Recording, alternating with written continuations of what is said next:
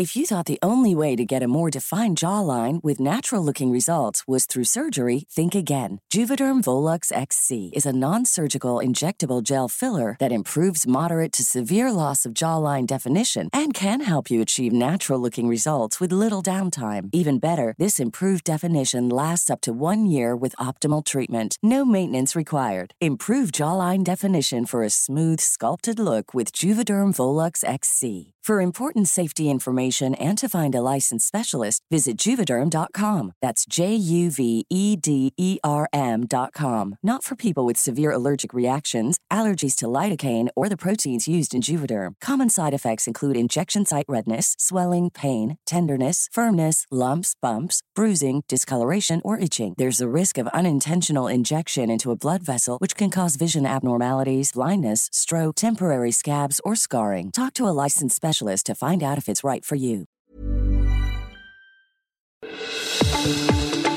El Heraldo Radio presenta Zona de Noticias con Manuel Zamacona. Zona de Noticias, el epicentro de la información.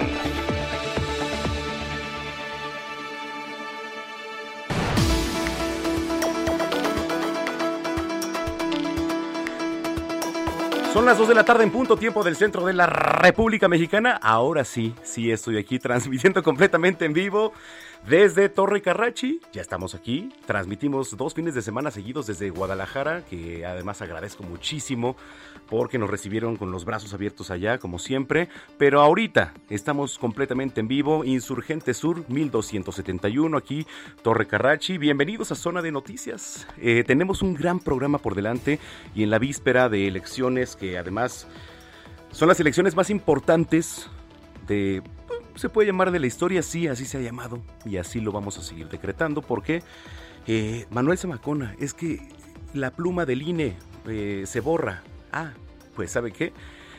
Hay pluma del INE, pero también hay crayola indeleble, que es con la que usted puede ir a votar. Ahí en la casilla usted llega y se va a encontrar las, evidentemente las, este, mm, las boletas electorales. Vote por quien usted quiera pero vote, salga a votar. El voto nulo no nos sirve. No nos sirve de verdad.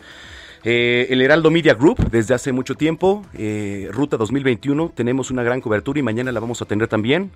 Eh, un servidor va a estar desde el Instituto Electoral de la Ciudad de México, ya me dieron mi acreditación por acá, aquí la tenemos. Y bueno, estamos, le repito, en época electoral. Mañana hay que salir a votar, es lo único que le puedo decir. Este, le repito, si lleva usted su pluma, llévela. Si usted quiere votar con otra crayola, vote, pero usted ponga la cruz, nada más, donde usted quiera. Oiga, eh, tenemos un gran programa por delante, además de música, espectáculos, deportes, eh, todo lo nacional, local eh, e internacional también, porque también tenemos una gira con nuestros corresponsales, por supuesto, para que nos expliquen cómo está la situación previo a las elecciones.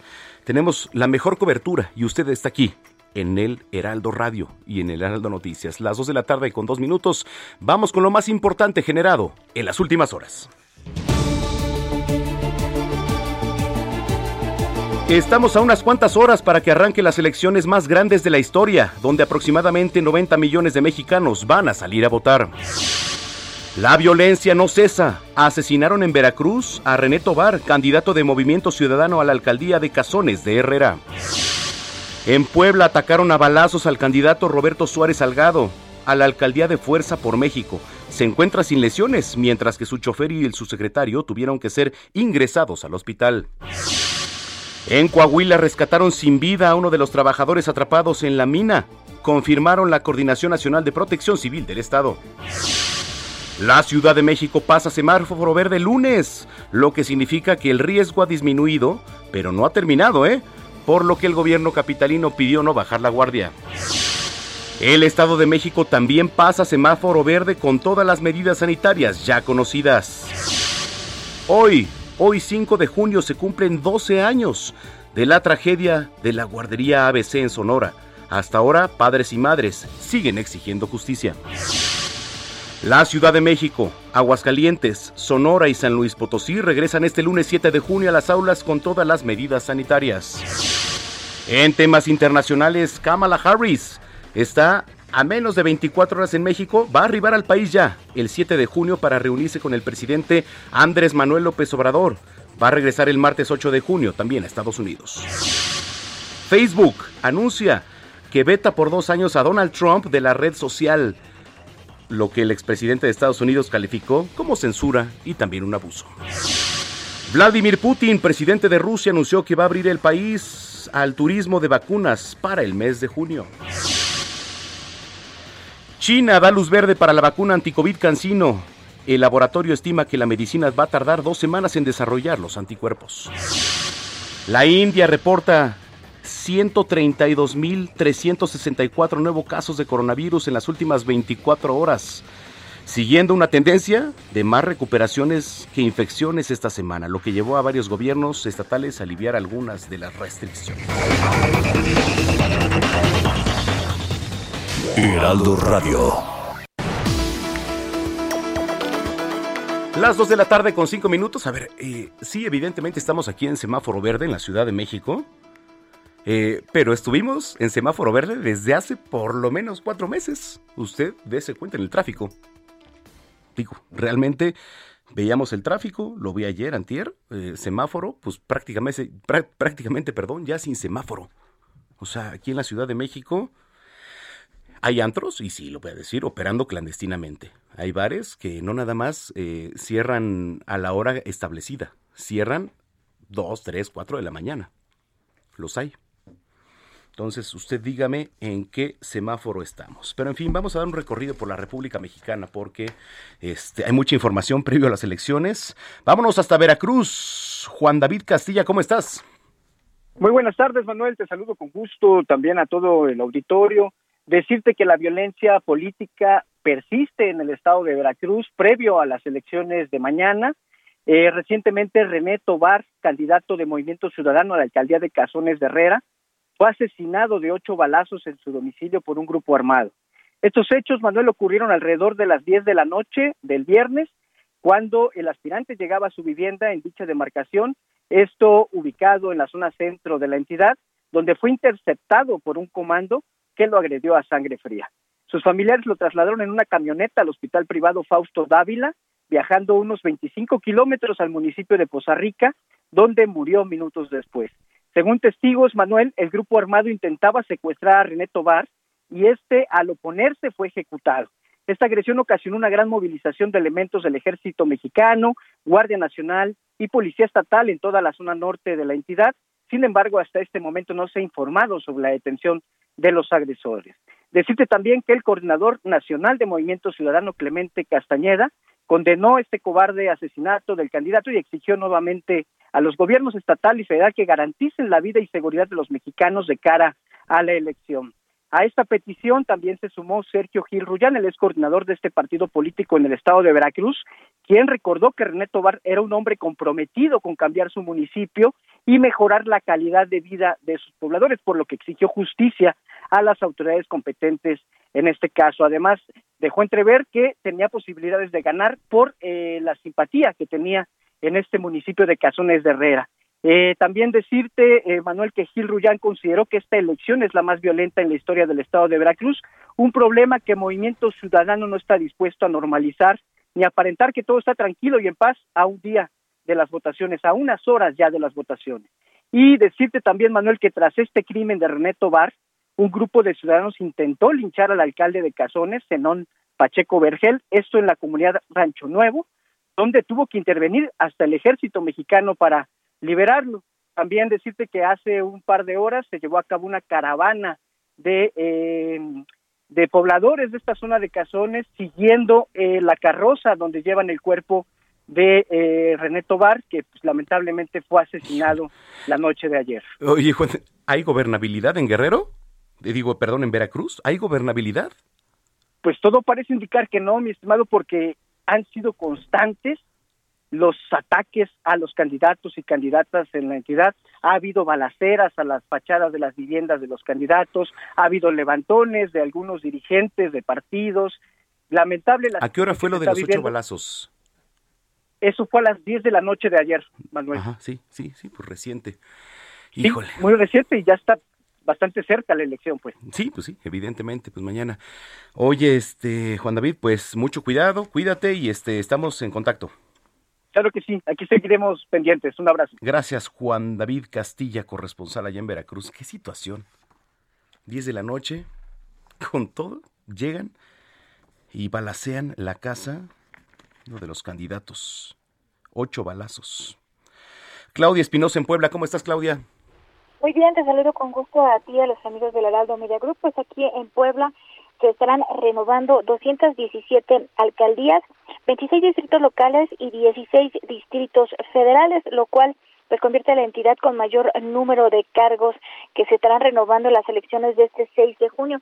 Déjame comentarte que de acuerdo con datos del Instituto Nacional Electoral, el padrón de votantes está integrado en la entidad por cuatro millones setecientos treinta y nueve mil novecientos un personas y que bueno pues estarán instalando más de siete mil casillas de acuerdo con la información que daba a conocer Marcos Rodríguez del Castillo, vocal ejecutivo de la Junta Local del INE serán 7.860. Se requirió a 7.740 personas que pues estuvieron capacitando desde hace ya algunos meses y prácticamente pues se tiene todo listo. Se ha garantizado, a decir del gobernador Miguel Barbosa, que estas 7.000 casillas se instalarán sin ningún tipo de problemas. Se ha desplegado un operativo con más de 700 unidades tan solo de la Secretaría de Seguridad Pública en el Estado y 8.000 efectivos que trabajarán con cerca de mil integrantes de la Guardia Nacional. En materia pues de situaciones de seguridad, esta mañana el, se ha dado a conocer ya la denuncia formal del candidato a la alcaldía de Izúcar de Matamoros, Rupero Salgado, quien pues él es candidato por Fuerza por México y fue atacado a balazos ayer por la noche cuando regresaba a la cabecera municipal. No le pasó nada, eh, su asistente y el chofer presentaron algunas lesiones eh, sin consideración. Afortunadamente que los llevaron al hospital, ya se ha interpuesto esta denuncia y bueno, pues así está prácticamente todo listo aquí en la entidad se han reforzado justamente en la zona de la Mixteca donde está Izúcar de Matamoros la seguridad y también en el norte en espera de que pues no haya incidentes mayores aquí en Puebla. Es la información que se ha generado hasta este momento y pues los preparativos para la jornada electoral de mañana. Que además, Claudia, pues Puebla es el estado que más cargos va a renovar. Así es, eh, tan solo en alcaldía son 217 municipios, en distritos locales 26 y los federales pues son eh, 16. Es eh, una de las entidades con una mayor cantidad de municipios en todo su territorio y bueno, hace que esto la convierta pues en un foco de atención a nivel nacional. Afortunadamente los incidentes eh, pues no han sido eh, mayores, no hemos tenido que lamentar ninguna pérdida humana, pero aún así se está reforzando la seguridad. Mañana un día importante, Claudia, nos estamos comunicando. Estamos pendientes. Gracias, Claudia Espinosa, corresponsal allá en Puebla. Son las 2 de la tarde con 12 minutos. Desde Puebla nos vamos hasta Nuevo León. Allá está nuestro corresponsal Daniel Gar Daniela García. ¿Cómo estás, Dani? Muy bien, Manuel, muy buenas tardes. Pues te saludo con muchísimo gusto desde Monterrey, Nuevo León, donde ya cerraron finalmente pues estas campañas que se han registrado tan reñidas a lo largo de los últimos tres meses, específicamente hablando en el caso de la gubernatura. Las últimas encuestas que se pudieron publicar pues ubicaban un empate técnico prácticamente entre dos candidatos y pues esperamos que mañana también sea un día complicado en cuanto al resultado. Hay incluso personas quienes mencionan que no podría haber un resultado oficial realmente el día de mañana. Eh, este domingo se disputarán aquí pues prácticamente todos los puestos de elección popular, como mencionaba, la gubernatura, pero también 51 alcaldías, el Congreso local y las diputaciones federales. Y ante esto, pues las autoridades electorales ya han mencionado que se encuentran preparadas para arrancar con la jornada electoral, empezando con la ley seca que entró en vigor esta medianoche y estará hasta el lunes a primera hora. Además de eso, pues también se espera la apertura de 7.003 casillas, de las cuales 24 serán casillas especiales aquí en el estado de Nuevo León. Estas casillas, hay que recordar, estarán funcionando para los más de 4.200.000 votantes que se encuentran registrados en la lista nominal de 8 de la mañana y hasta 6 de la tarde o hasta que termine de votar la última persona en la fila a la hora del cierre de las casillas, como lo han comentado las autoridades electorales.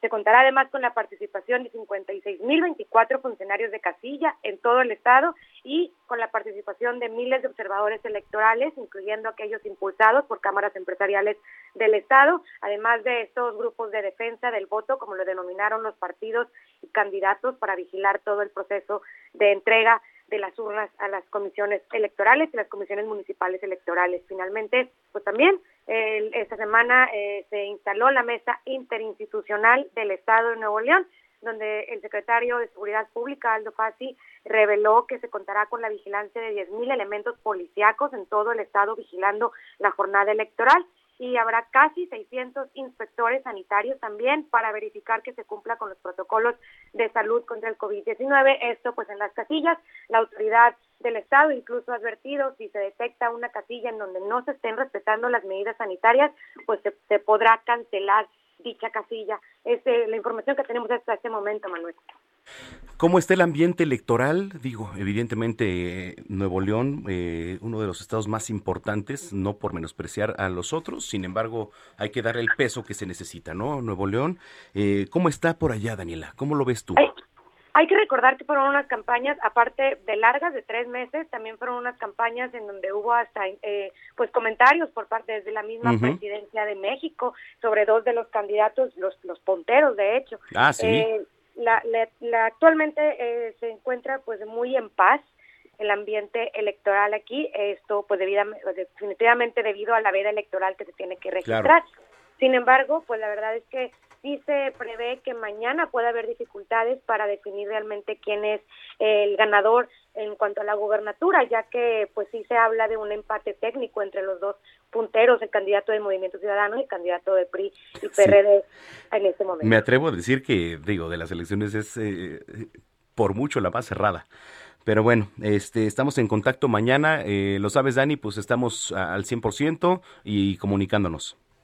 Así es, estaremos muy pendientes desde muy temprano y hasta que termine la jornada electoral. Súper, te mando un abrazo. Gracias, Dani. Igualmente, bye Daniela García, corresponsal allá en Nuevo León. Y de Nuevo León nos vamos hasta Jalisco. Ay, que sí extraño Jalisco, eh. La verdad es que, eh, bueno, les voy a platicar rapidísimo antes de ir con, con Mayeli. Que este, muchísimas gracias eh, por recibirnos con los brazos abiertos como siempre allá. Eh, estuve como invitado especial en este certamen de Miss Jalisco, que pues para Jalisco es decir una potencia en cuanto a ese tipo de certámenes porque pues siempre han salido por lo eh, ganadoras, ¿no? De Miss Mundo, o la competencia que es nuestra belleza. Y la verdad me sentí muy afortunado de estar ahí como invitado especial. Muchas gracias a, Joana García. Gracias, Rey, este, por estar ahí. Pero bueno, eh, Jalisco siempre me recibe con los brazos abiertos y regresaremos muy pronto. Así que gracias. En Jalisco, Mayeli Mariscal, ¿cómo estás, Mayeli? Hola, ¿qué tal? Muy buenas tardes. Pues cuando gustes, acá te recibimos con los y no te vi, Y no te vi, Mayeli. no, ¿verdad? Pero por eso hace falta que regreses. Pues en platicarles que las elecciones acá en Jalisco se estará eligiendo 20 diputaciones de mayoría relativa, 18 de representación proporcional, 125 presidencias municipales o alcaldías, así como 125 sindicaturas y 1464 regidurías. Pues ya este proceso electoral estarán participando, estaremos participando 6 millones 214 mil 179 jaliscienses inscritos en el listado nominal, 51 81% eh, somos mujeres, el 41.18 hombres y eh, pues se estarán instalando 10.208 mesas de votación en los 125 municipios, esto salvo 13 casillas que no van a instalarse en las comunidades buisráricas por decisión de la propia comunidad indígena. Además, en el estado van a operar 50 urnas electrónicas, de las cuales 18 estarán en Guadalajara, 15 en Zapopan, 8 en Tonalá, cinco en Tlaquepaque y cinco más en Tlajomulco. Adicionalmente, el INE local precisó que estarán en funcionamiento 42 casillas especiales, cada una con mil boletas para la elección federal y mil boletas para la elección local. Así es que, pues ya estamos listos. El operativo en materia de seguridad están participando 22 mil elementos de los tres órdenes de gobierno y, por supuesto, también ya hay de la Guardia Nacional y de la Sedena, eh, pues están vigilando las calles las principales ciudades de aquí de la entidad. Esa es la información. Bien, Ayeli, pues eh, como lo hemos dicho, mañana estaremos al 100 y te mando un abrazo, gracias. Claro que sí, ya estamos al pendiente. Eso, Mayeli Mariscal, desde Jalisco. Eh, desde Jalisco a Oaxaca, ¿nos vamos? Sí, vámonos hasta Oaxaca, la verde antequera, la verde antequera, eh, que por cierto, es el estado que, el tercer estado que más cargos va a renovar. Allá en Oaxaca, ¿cómo estás? Tenemos a nuestro corresponsal, Karina García. ¿Cómo estás, Karina? ¿Qué tal, Manuel? Muy buenas tardes. Pues efectivamente, Oaxaca es uno de los tres, de las tres entidades en donde más cargos se renovarán tan solo después de Veracruz, el Estado de México, así como Puebla. Pues comentarte que aquí en Oaxaca se votarán 195 cargos de elección popular, entre ellos diputaciones y ayuntamientos, pero no son los únicos, ya que poco más de 3 millones de oaxaqueños y oaxaqueñas, casi el 52% de oaxaqueñas, eh, pues están registrados en el padrón electoral, votarán por 25 diputaciones de mayoría relativa, 17 de representación proporcional, 153 presidencias municipales, y más de 1.070 regidurías. También se renovarán 162 sindicaturas. Comentarte que de acuerdo al Instituto Nacional Electoral se instalarán 50 casillas especiales con mil boletas para las diputaciones federales y locales. En Oaxaca, comentarte que al menos cinco comunidades originarias no permitirán la instalación de las casillas electorales para este domingo 6 de junio ante el presunto abandono y marginación por parte de los partidos políticos. Estas comunidades se ubican en la Sierra Norte, en el Valle Central, así como en el Istmo de Tehuantepec. De acuerdo al gobernador, pues se han ya desplegado cerca de más de 1.600 policías junto con la Guardia Nacional para resguardar estas elecciones aquí en Oaxaca. Manuel, es la información. Oye, Karina, ¿cómo ves el ambiente electoral por allá? Eh, un poco tenso, eh, sobre todo en algunas comunidades del Valle Central, toda vez que antes del cierre de las campañas electorales se registraron hechos de violencia en contra principalmente de candidatas a elección de puestos eh, populares. Bueno, pues eh, mañana pues estaremos al 100 con la cobertura más amplia de los medios de comunicación. Gracias, Karina, y estamos al pendiente. Gracias, muy buenas tardes. Muy buenas tardes, Karina García en Oaxaca, en la Verde Antequera. Se me olvidó preguntarle y le voy a preguntar cómo está el clima, porque por ejemplo ayer eh, aquí en la Ciudad de México pues son días lluviosos, pero está tan loco el clima que de repente puede ser las 12 del día y está soleado y pueden ser la 1 de la tarde y de repente ya cayó un tormentón, pero así. Eh, vámonos hasta Guerrero con nuestro corresponsal Iván Saldaña. ¿Cómo estás, Iván? ¿Qué tal, Manuel, amigos del auditorio? Buenas tardes. Informarles que el día de hoy el, Instituto Nacional Electoral pues reconoció que pues habrá incertidumbre si el estado si en el estado de Guerrero se queda sin programa de resultados electorales y preliminares para las próximas elecciones del día de mañana pero pues aclararon que no se afectarán los resultados, eh, incluso resaltaron que la autoridad electoral federal es la que lleva el conteo rápido para la elección del gobernador. Esto lo dijeron hoy en conferencia de prensa los consejeros José Roberto Ruiz Aldaña eh, y también eh, el, el consejero Jaime Rivera Velázquez, quienes pues informaron que desde esta mañana el Instituto Electoral y de Participación Ciudadana del Estado de Guerrero, pues ya realiza las últimas pruebas de este conocido PREP local para reparar las fallas que el mismo INE le ha señalado, por lo que pues en el INE van a esperar en el transcurso de este día a que pues estén los resultados de estas últimas pruebas eh, que están haciendo en, en Guerrero y pues así emitir un pronunciamiento definitivo. Sin embargo, pues eh, señalaron, resaltaron que pues eh, no hay no hay eh, ninguna no, no, no deben de tener incertidumbre de, de, que los resultados vayan a afectarse por esta falta de pues el prep un una eventual falta del PREP Manuel todavía no está decidido en el transcurso de este día. De hecho, habían hablado que eh, en el, al mediodía, pero bueno, todavía no se han informado aquí en el INE, no han informado nada al respecto. Estamos pendientes. Gracias, Iván. Buenas tardes. Muy buenas tardes, Iván Saldaña, reportero en Guerrero. Oiga, eh, vámonos con una rolita ya. Vamos a descansar. Ya tuvimos un carrusel el 5 de junio del 79. Nació en la ciudad de Almería, en España, el cantante y compositor David Bisbal. ¿Bulería? Venga, esto que se llama bulería, vámonos un corte.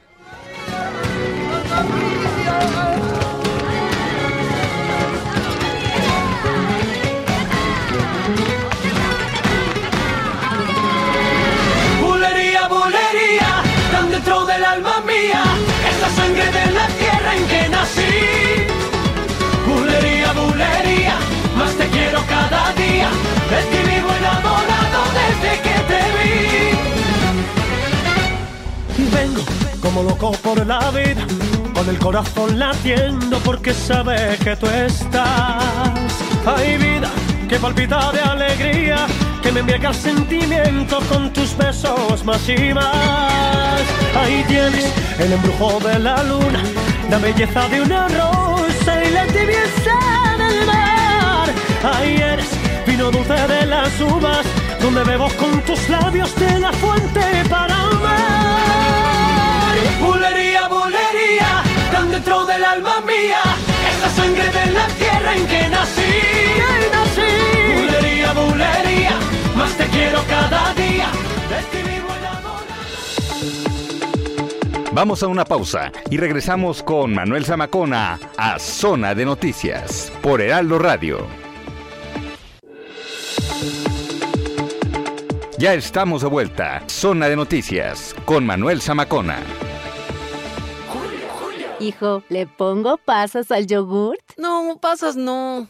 Mejor pasas a Soriana, con todos los yogurts, cereales, avenas, granolas y barras de cereal que pongo al 3x2. Sí, yogurts y cereales al 3x2. Tú pides y Julio Regalado manda, solo en Soriana. A junio 10, aplican restricciones.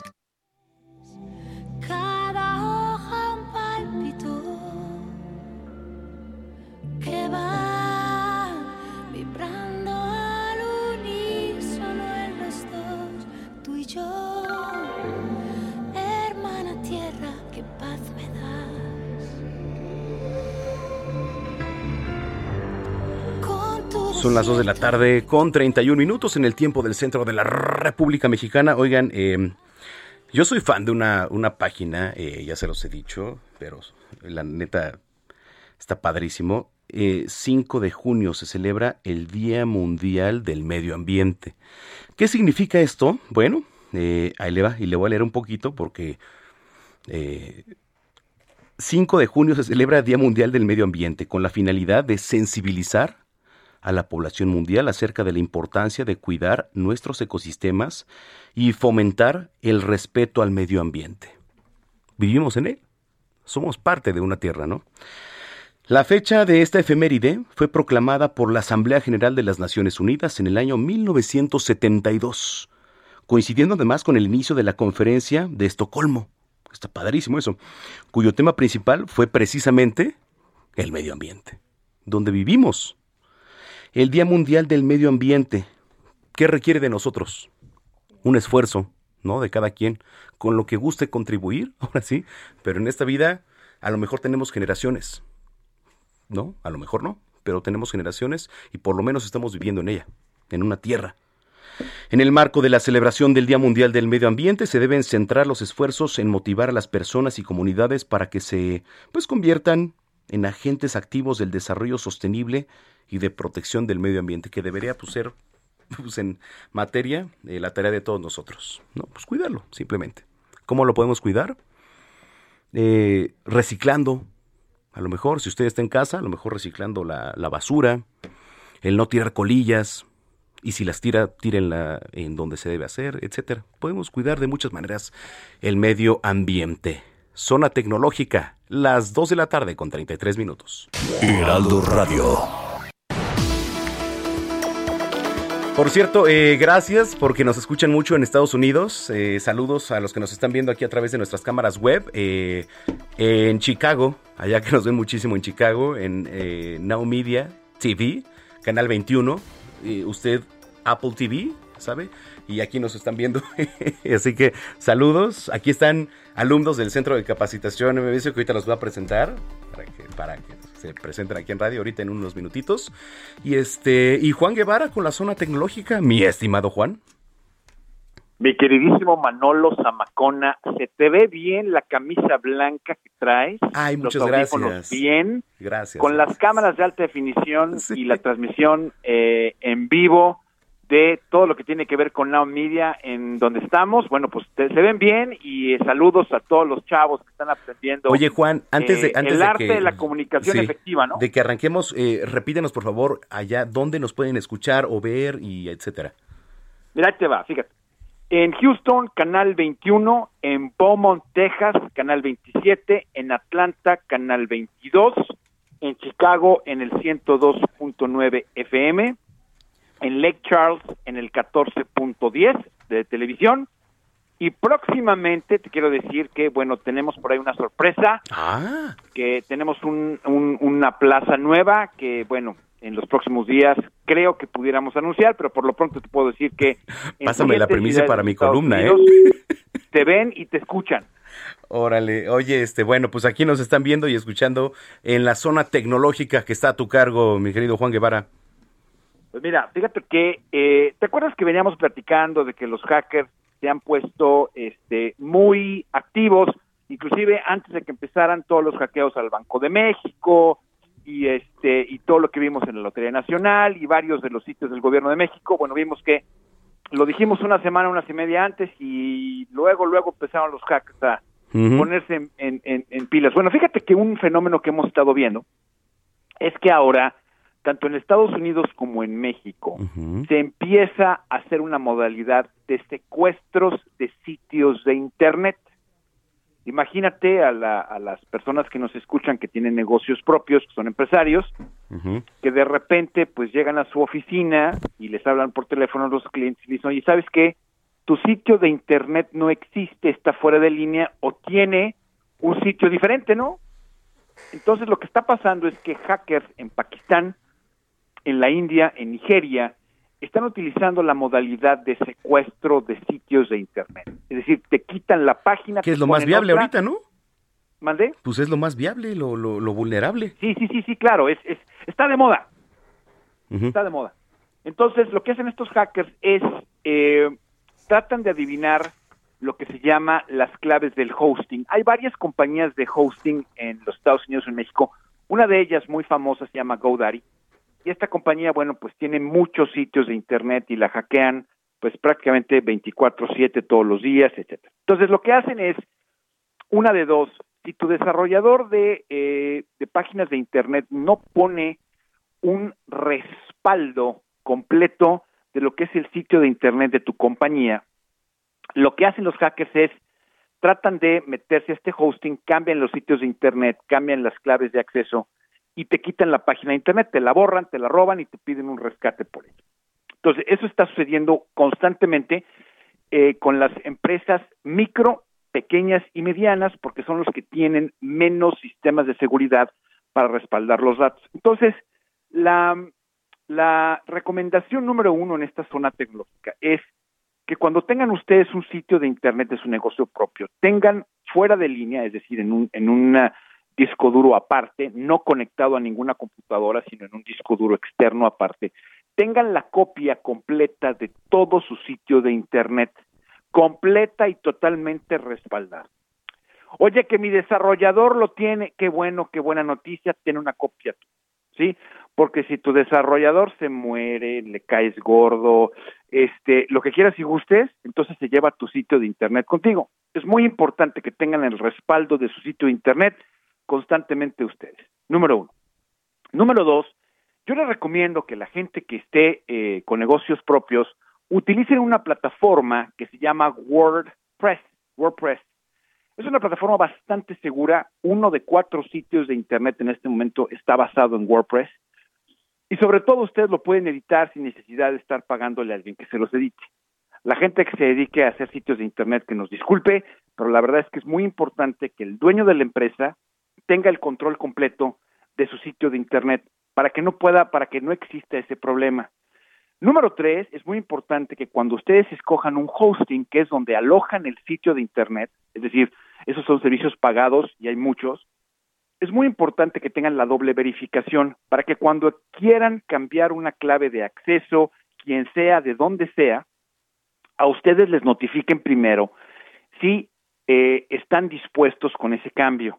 Sí, es muy importante esas tres cosas que les acabamos de mencionar para que no se levanten mañana con su negocio, ahorita que estamos reabriendo las economías, tanto en Estados Unidos como en México, y de repente tengan a una muchacha en, con paños menores en lugar de que tengan el logotipo de su empresa. Entonces es muy importante porque eso lo hacen, ¿sí? Para que uno se asuste y entonces bueno, pues que pagar rescate en Bitcoin o en lo que ellos quieran.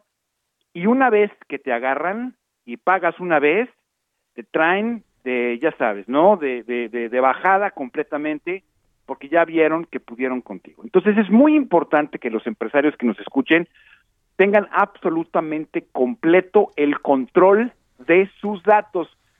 La, la próxima semana que tengamos una tecnológica, una de las cosas que está sucediendo que es muy importante para los empresarios es que tengan un plan de este, contingencia de desastres en temas de su tecnología, que no se les vayan a borrar sus facturas, que no se les vayan a robar los empleados, que no se vayan a robar sus bases de datos. Ya les explicaré cómo es, pero, pero es muy importante a la gente que nos escucha. Hay una ley en la seguridad informática que dice no confíen en nadie. Es muy importante ese trust no one, no confíen en nadie para que ustedes siempre tengan control de sus propios datos.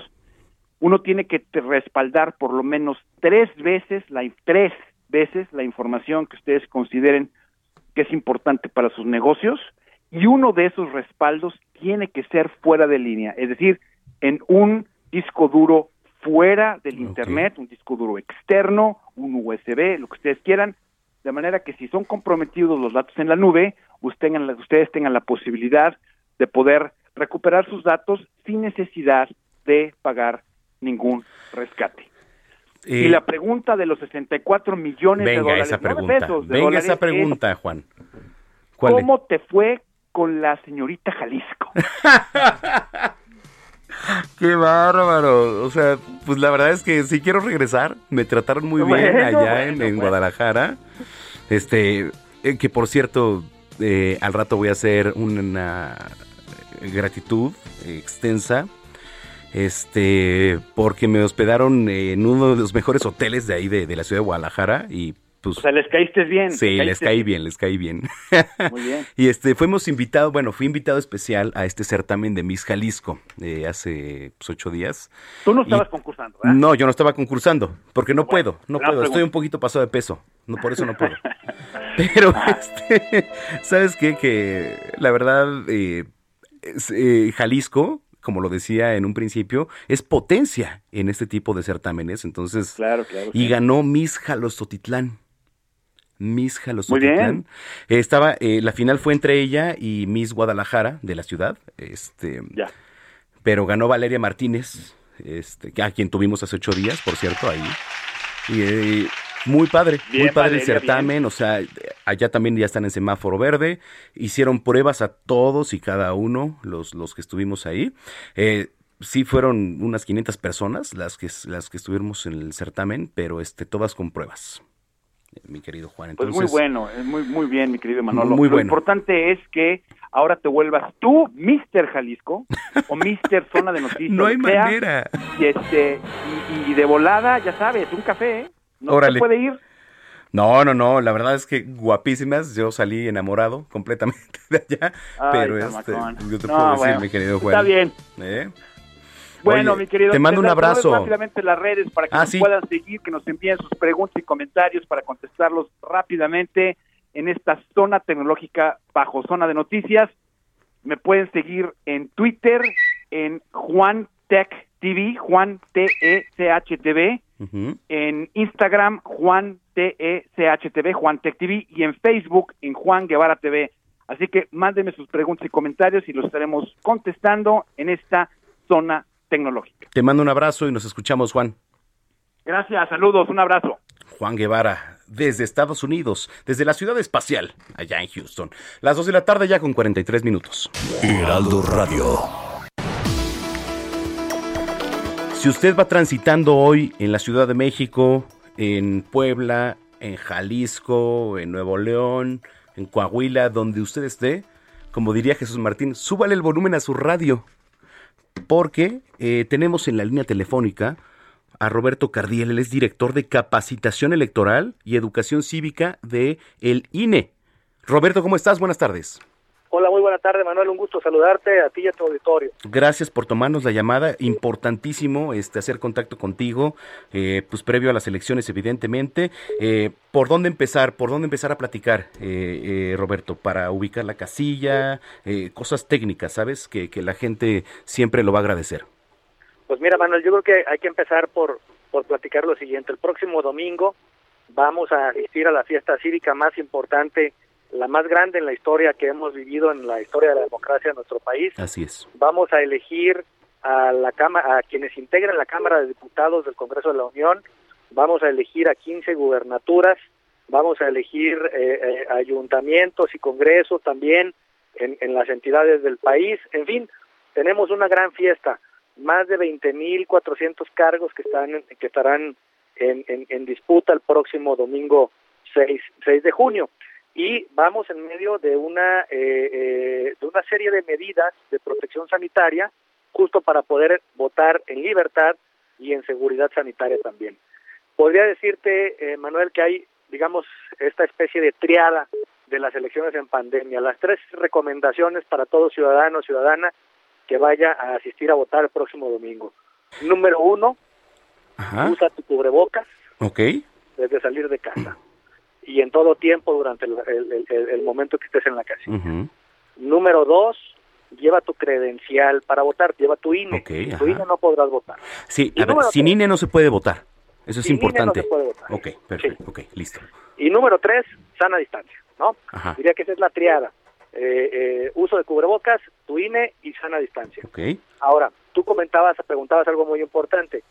Si eh, en esta ocasión no le entregarás tu INE a nadie en la casilla como siempre se hace, sino que la colocarás con los datos visibles hacia arriba en la mesa donde estén los funcionarios y funcionarios de casilla, que además son nuestros vecinos y vecinas, para que te puedan buscar en el listado nominal.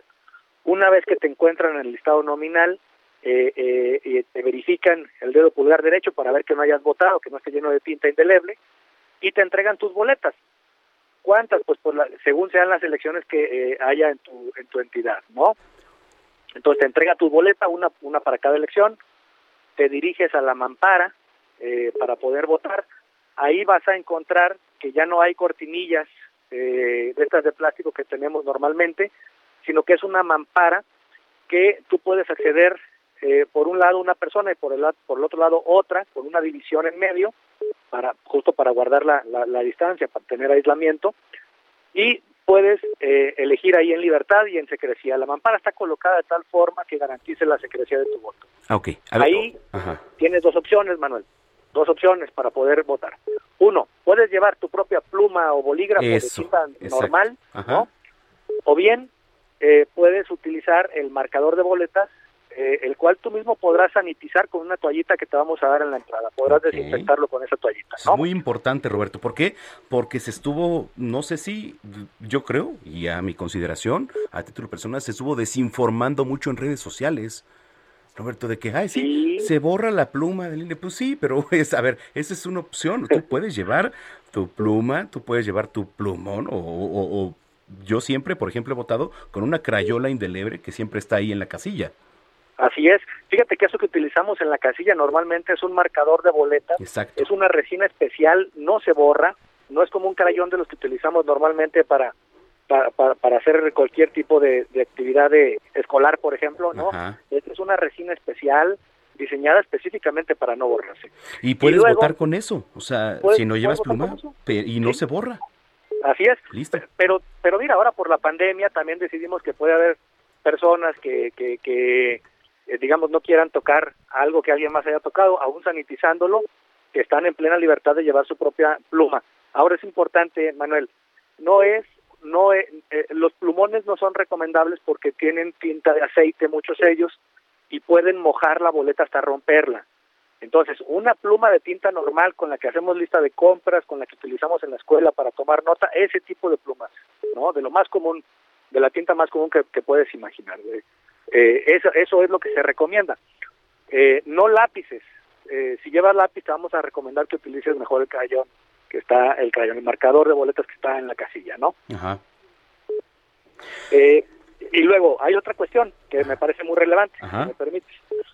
fíjate, ahora tenemos la medida también de que solamente dos personas podrán entrar a la vez a la casilla para poder emitir su voto. Me han preguntado, ¿y eso no va a retrasar el periodo de el proceso de votación? Eso es importantísimo. claro, no lo va a retrasar, no lo retrasa de manera significativa como lo vimos en Coahuila y en Hidalgo. Hay que recordar que México ya tuvo elecciones en el marco de la pandemia en octubre del 2020 y fueron elecciones copiosas donde asistió eh, donde asistieron miles de personas a, votar y no no no eh, hubo ningún tema de retraso en la votación a, partir de la aplicación de las medidas del protocolo sanitario, ¿no?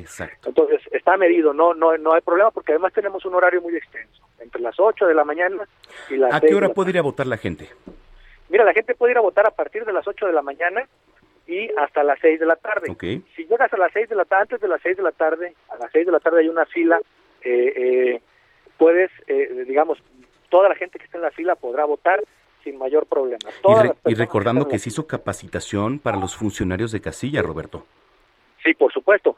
Nuestros funcionarios de casilla, que además son nuestros vecinos, están perfectamente capacitados. Capacitados fueron, es un proceso largo, es un proceso que dura 100 días justamente para lograr eh, visitar, capacitar y practicar en simulacros eh, previo a la jornada electoral del próximo 6 de junio, ¿no?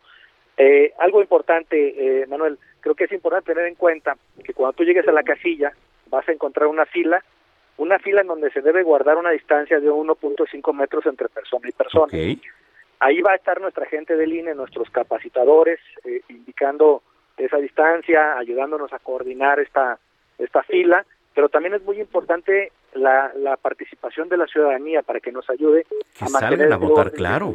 Por supuesto, es muy importante, este Roberto, y gracias por, por tomarnos la llamada. Y si lo permites, eh, mañana pues tenemos una cobertura muy amplia tú lo sabes aquí en el Heraldo, Sergio Lupita, Salvador García Soto, Jesús Martín Mendoza, eh, Javier Solórzano, un servidor, eh, pues para llevarles toda la información, eh, pues prácticamente minuto a minuto de lo que serán las elecciones más importantes en la historia. ¿Por qué son las, las elecciones más importantes de la historia? ¿Por qué se le dice así, Roberto? Pues mira, son las elecciones más grandes de la historia. Es la fiesta cívica más, más, más relevante que hemos tenido justo porque es la primera vez que vamos a una elección concurrente en la totalidad del país. Es decir, las 32 entidades irán en concurrencia. ¿Qué quiere decir la concurrencia? Que coinciden tanto las elecciones locales con la, con la federal. Exacto. Entonces, por eso es una fiesta cívica tan, tan, tan grande a esta a la que vamos a asistir el próximo domingo. Oye, Roberto, este, si lo permites, pues digo, mañana estar en contacto únicamente para cuestiones de técnicas y, como lo acabas de hacer, de, informarnos. Bueno, por supuesto, cuenten con ello, cuenten con ello. Muchas gracias por platicar con nosotros, Roberto. Un abrazo y nos vemos el domingo en, en, las casillas. Claro que sí, es Roberto Cardiel, él es director de capacitación electoral y educación cívica del Instituto Nacional Electoral. Ya son las 2 de la tarde con 52 minutos. Heraldo Radio. Eh, bueno, tenemos tres minutitos. Eh, yo les quiero presentar aquí a mis alumnos. Bueno, no me gusta decir mis alumnos, pues son los alumnos del Centro de Capacitación eh, en donde doy clases. Ya quieren que les regrese su dinero, pero no. No. Aquí, están. Y nada más quiero abrirles el micrófono para que los conozcan, porque ellos, eh, pues finalmente, aspiran también a, hacer esto que estamos haciendo y ya lo están haciendo. Eh, Nadia, ¿cómo estás? Bienvenida. Hola, estoy muy bien, gracias. Te doy las gracias por invitarnos al estudio. Estoy muy emocionada y muy nerviosa y espero algún día volver, bueno, formar parte de este equipo. Oye, platícanos qué, qué quieres hacer, qué aspiras, todo. Pues me gustaría mucho trabajar en radio también. Ahorita estoy trabajando como haciendo conducciones para eh, lo de... ¿Se pueden decir cosas? Eh, sí, sí, sí, no te preocupes, sí, claro, sí. Para Aprende en Casa, de, por esto de la pandemia que surgió a nivel secundaria, y estoy muy emocionada de estar aquí ahorita. Ok. Entonces, sí me gustaría también hacer radio y pues comerciales, no sé, locución, todas esas cosas. Porque estoy dando un curso de locución comercial, ¿no? Ya se enterarán de, soy voz de algunas marcas yo, pero pues les estoy compartiendo un poco de mi experiencia. Nombre, por favor. Aquí está, y aparte vienen sus papis. Adelante. déjame acercar el micrófono. Ahí está. Hola, hola. Yo soy Vania. Vania, claro. Primero, muchas gracias por invitarnos aquí al programa. No. Este, Ay, estoy muy emocionada. Nunca había conocido una cabina de radio. ¿A poco? Oye, qué padre que viniste. gracias. No, pues gracias. De, verdad, gracias. Gracias. Este, pues yo soy estudiante. Yo, este, actualmente estoy cursando primero de secundaria. A ver, ponte una canción así como. ¿Eh? ¿Qué hubo? Primero de secundaria. Mira mi llama de formación. A ver, vamos a hacer algo. Vas a mandar una pausa. ¿Va? ¿Te parece? ¿Cómo mandarías una pausa? Este... La hora, a lo mejor. Ajá. Son las 2 de la tarde. Son las 2 con 54 minutos y vamos a una pausa. Regresamos.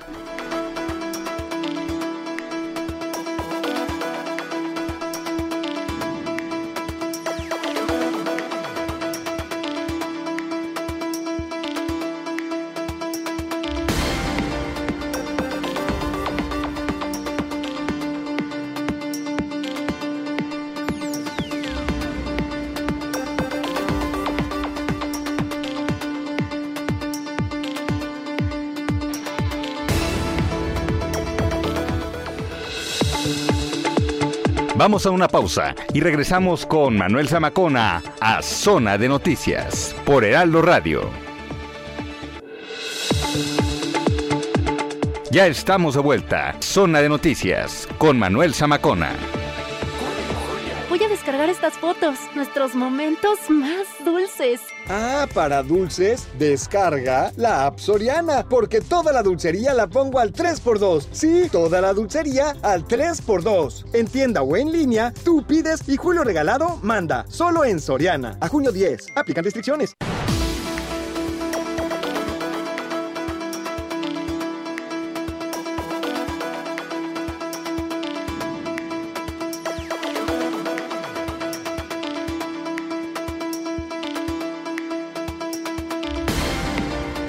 Son las 3 de la tarde en punto en el tiempo del centro de la República Mexicana. Gracias por acompañarnos aquí en Zona de Noticias. Si usted nos acaba de sintonizar, bienvenida, bienvenido. Eh, tenemos un gran programa por delante. Hace ratitito platicamos con Roberto Cardiel, director de capacitación electoral y educación cívica del Instituto Nacional Electoral. Eh, es muy importante que conozca y a lo mejor de lo más importante, ojo, mañana, si usted no tiene INE, no podrá votar. ¿No? Tiene que tener su credencial del INE para emitir su sufragio, su voto. Ahí, eh, tache donde usted quiera. No anule su voto, es una recomendación simplemente, ¿no? Es una recomendación, no la anule porque eh, de verdad se necesita el voto. Ya nos los platicaba Roberto, son las elecciones más importantes por lo que conlleva. ¿No? Por la grandeza que conlleva. Entonces, salga usted a votar. Mañana aquí en Heraldo Media Group tenemos la cobertura más completa desde las 7 de la mañana, Estefi. Así es, desde las 7 de la mañana arrancamos desde el INE con Sofía García y Alejandro Cacho. Eh, Estefi Cuartino, pues usted lo sabe, es nuestra jefa de información, va a estar aquí al pie del cañón, como lo ha estado siempre. Entonces, eh, pues con la actualización, minuto a minuto, aquí estaremos llevándole toda la información.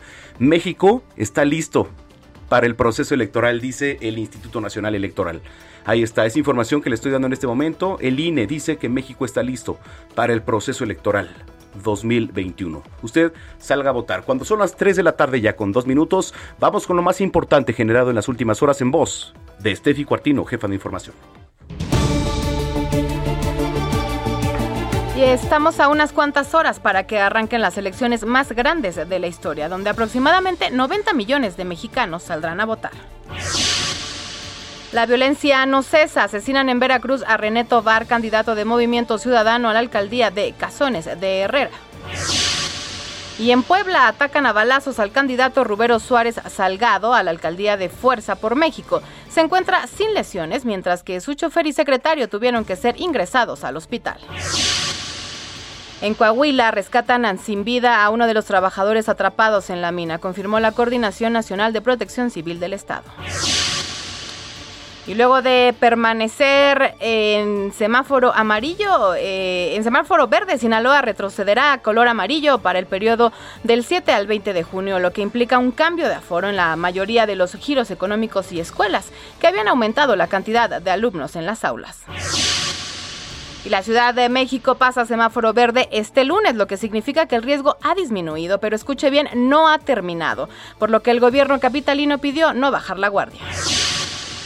El Estado de México también pasa a semáforo verde con todas las medidas sanitarias ya conocidas. Y hoy, 5 de junio, se cumplen 12 años de la tragedia en la guardería ABC en Sonora. Hasta ahora, padres y madres siguen exigiendo justicia. La Ciudad de México, Aguascalientes, Sonora y San Luis Potosí regresan este lunes 7 de junio a las aulas con todas las medidas sanitarias. Y en información internacional, Kamala Harris estará menos de 24 horas en México. Arribará al país el 7 de junio para reunirse con el presidente Andrés Manuel López Obrador y regresará el martes 8 de junio a Estados Unidos. Facebook anunció que veta por dos años a Donald Trump de la red social, a lo que el expresidente de Estados Unidos calificó como censura y abuso. Vladimir Putin, el presidente de Rusia, anunció que abrirá el país al turismo de vacunas para el mes de julio. Y China da luz verde para vacuna anticovid cancino inhalada. El laboratorio estima que la medicina tardaría dos semanas en desarrollar los anticuerpos. Y la India reportó este viernes 132.364 nuevos casos de coronavirus en las últimas 24 horas, siguiendo una tendencia de más recuperaciones eh, de infecciones esta semana, lo que llevó a varios gobiernos estatales a aliviar algunas de las restricciones. Heraldo Radio. Oiga, ¿usted vive en Aragón? ¿En Ecatepec? En Iztapalapa, donde ahí tiro por viaje. O sea, e, e, es muy controversial porque hay agua y no hay agua, ¿no? O sea, cuando llueve, se inunda. Y cuando no llueve, les falta agua. O sea, es increíble. Es increíble. Estoy viendo aquí las imágenes de, aquí de, Foro TV que, tenemos ahí y, de verdad es increíble. O sea, no, no puede ser. Ve Catepec con cubetas, la gente sacando agua de sus casas. Pero cuando no, les falta agua. Así las cosas, así las cosas cuando son las 3 de la tarde con 5 minutos. Ah, pues, tenemos a mis alumnos del centro de capacitación. ¿Ves por qué les digo que les regresen el dinero? este, y bueno, nos faltaba a un alumno por presentar. Aquí está. ¿Tu nombre, flaco? Hola, ¿qué tal, Sama? Soy Alexander González. Alex, Alex González. Oye, pues este, bienvenido, Alex. No, pues muchas gracias por invitarnos el día de hoy, estar aquí contigo en cabina y pues un saludo a todo el público en general. Claro que sí. Oye, eh, ¿cuál es tu aspiración? ¿Qué quieres hacer? Mira, fíjate que conmigo hay algo muy raro. Bueno, no raro, es algo curioso. Yo soy enfermero profesional. ¿Eres enfermero? Wow. Trabajo en el Hospital Juárez de México, que les mando un saludo a todos los compañeros del Hospital Juárez. Saludos. Y de todo el sector salud en general. Y bueno, a mí me gustaría, bueno, yo estoy en esta área porque me gustaría en algún futuro emprender algo o ser colaborador, ya si se puede, aquí de Sama. Claro, este, en el sector de, de, salud, ¿verdad? Que es donde pues sé un poquito más de esa área. No, pues tenemos aquí secciones, ¿verdad? Tenemos secciones de, medicina. Oye, no sabía, tenemos de, todo ahí en, Aquí, hay, aquí hay campechaneado, aquí hay de todo. Oye, qué, buena onda, enfermero. Oye, ¿cómo estás viendo? ¿Ya ha bajado el tema de la pandemia? ¿Te ha tocado este estar ahí en contacto en primera línea ahí con gente? Sí, fíjate que eh, yo aquí en el Hospital Juárez fui contratado inicialmente para atender a pacientes COVID eh, hasta ahorita, eh, por el momento, ya ha disminuido la cantidad de pacientes que han ingresado, ya hay más pacientes que están tratando, que están eh, siendo más precavidos en las cuestiones de las medidas sanitarias y bueno, ha disminuido demasiado. Yo te puedo decir que de estar el hospital, el hospital Juárez en este caso, cerrado, de que ya no había cupo, ahora pues tenemos baja capacidad, este, son muy pocos los pacientes, eso es algo ¿Es buena señal? Sí es bastante bueno y bueno, eh, pues seguimos trabajando, seguimos atendiéndolos, pero sí, nunca hay que bajar la guardia, ¿verdad? No, es importantísimo lo que dices, porque eh, a veces decíamos, o por ejemplo, bueno, es mi, mi forma de verlo, no sé, ustedes, eh, queridos radioescuchas ahí que nos están sintonizando, muchas de las preocupaciones que teníamos eran nuestros padres o nuestros abuelos, ¿no? y ahora que la mayoría ya están vacunados, este, quizá soltamos un poquito y empezamos a salir, porque mucha de la preocupación es que no quiero contagiar a mi padre o no quiero contagiar a mi madre o a mi abuela, a mi abuelo, ¿no? Entonces eh, era la preocupación mayor. De, muchas personas. Ahora que ya la vacuna, afortunadamente que empieza, que empieza, mucha gente se vacuna en Estados Unidos, otra aquí, ¿no? Pero que empieza, la verdad es que la gente, no es que relajemos las medidas, pero se siente un poquito más en confianza porque luego va de 50 a 59 años. Y ahí va, como quiera que sea, ahí va. ¿Ya te vacunaste, Puma? ¿O todavía no llegas a ese? a la de, ah, no seas mentiroso, ¿eh? Bueno, este, pero todavía nos falta a nosotros un poquito. 40, 49, sí, sí, sí, todavía nos falta un poquito. Oye, qué interesante, Alex, lo que nos platicas. No, no me imaginé, o sea, pues es que uno transitamos de repente por la vida sin saber, pero qué buena, qué buena onda. No, pues. pues bienvenido. estamos. ¿eh? Muchas gracias, eh, por invitarnos. Al contrario, qué gusto tenerlos por acá. Este, y este, ¿con quién vamos? Ah, sí. Sí, sí, sí, este, vamos a otra información. Y este, gracias otra vez a los alumnos del Centro de Capacitación. De verdad. Al contrario, gracias, hombre. Se hace lo que se puede. Cuando son. Sí, ¿pero qué? Pero sí requerimos ¿eh? el, reembolso. Por... Ah, sí. Mejor vamos a lo que sigue. Cuando son las 3 de la tarde, ya con 10 minutos. Heraldo Radio. A ver, eh, ¿ustedes son padres de familia? ¿Me vienen escuchando? ¿Cómo se sienten de que sus hijos regresen a las aulas? Porque es un tema muy importante. ¿Es necesario ya? ¿No es necesario? ¿Hay una costumbre? ¿No hay una costumbre? Eh, ¿Va a ser difícil? ¿No va a ser difícil? ¿Qué va a pasar? ¿Usted los quiere mandar? Porque es opcional, hay que recordar, ¿eh? O sea, realmente es opcional. ¿Cómo ha sido todo esto? Tenemos en la línea telefónica a María Griselda Barragán. Ella es directora Jardín de Niños Calvin. ¿Cómo estás, María Griselda? Muy bien, gracias.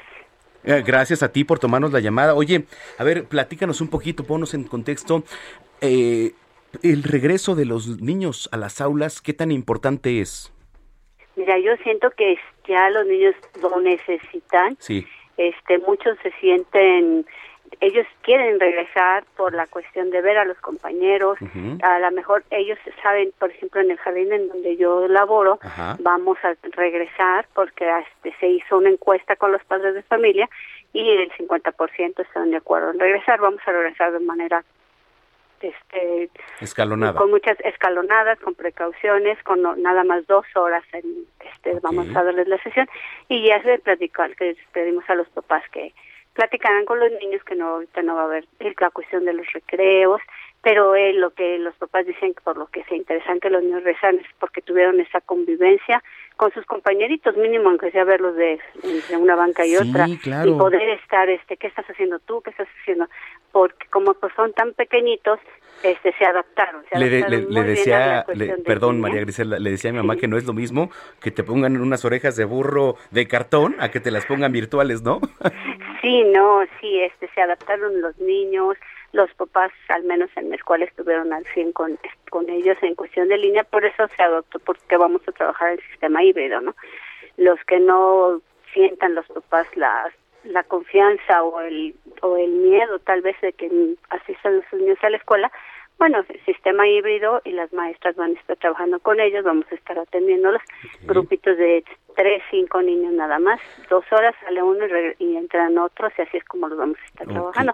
Pero sí, ellos tenían ya la necesidad y sienten la necesidad los niños de, pues regreso. Sí, porque finalmente, digo, la convivencia, no sé, no sé si sea realmente ya, ahora, opcional, ¿no? Evidentemente, no lo sé porque he platicado con, con padres de familia y la verdad dicen, prefiero que todo esto pase y, regresar cuando, pues, eh, pues esto afortunadamente, digo, la vacuna, ahí va.